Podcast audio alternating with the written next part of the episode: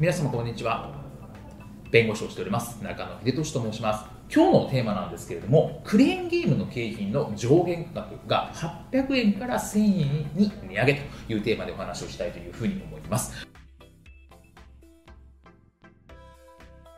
これですね、あの知らない方も多かったんではないかなと思うんですが、これ報道にもあってですね、えー、クレーンゲーム、まあ、UFO キャッチャーとかってやつですね、あれあると思うけど、あれってですね、あの一応決まりがありますという話なんですね。で、何の法律かっていうんですけど、ゲームセンターっていうのはあの風俗営業法ですね、えー、風営法と言われてる、まあ、風俗営業適正化法と言われてるものの中で、ゲームセンターっていうのも、いわゆる風俗店に、えーありますと、えー、該当していて、規制がありますという話なんですね。で、ゲーセンについてはですね、ゲームセンターというのは基本、あの景品の提供はダメとされてるんですね。つまり、えーと、と法の23条2項っていうのがあって、その営業に関し、有義の結果に応じて、商品を提供してはいけませんっていう法律があるんですよ。なので、そもそも商品を提供しちゃいけないんですよ。っていうのがまず大前提法律でありますと。で、UFO キャッチャーは、いやいやいや、クレーンゲームで普通に景品提供してませんかっていう話なんですけど、じゃあこれ法律違反なのか、普通にやられてますよねっていう話なんですけど、なぜかというとですね、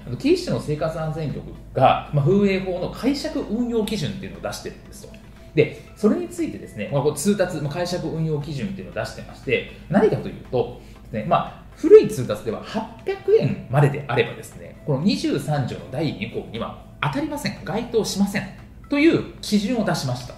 なので、今のところですね、今のところ、そのクレーンゲームも含めて800円までの景品です。800円までの景品であれば出せると。23条2項の違反にはならないとされていると。で、今回ですね、まあ、そのゲームセンターを統括する協会みたいなのがあるんですけど、そこがずっとやっぱ800円っていうふうにずっと、2、30年くらいですかね、えずっとそのままだったわけですよ。でまあ、原材料も高騰してるし、なかなか800円じゃきついよっていうところなので、1000円に上げてくれないかということで、今回1000円になりましたと。いうところですね、解釈運用基準を変えましたと、警視庁の生活安全局が。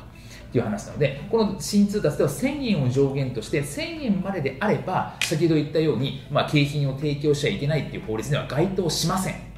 という基準も発表してますと。なので、まあ、警察も摘発しませんよっていうふうにしてるわけです。なので、まあ、今もう、えー、新通達がなってるわけですけれども、800円から1000円にですね、えー、上限が上がってるというところなので、1000円までであればですね、えー、この景品が出せるという話になったというところです。なのでですね、まあ、ゲームセンターでそうなんだと、えー、なんか景品とか出しちゃいけないんだ、でも1000円までだったら OK なんだっていうのをですね、知っておいてもいいかなというふうに思います。本日も動画をご覧いただきましてありがとうございました。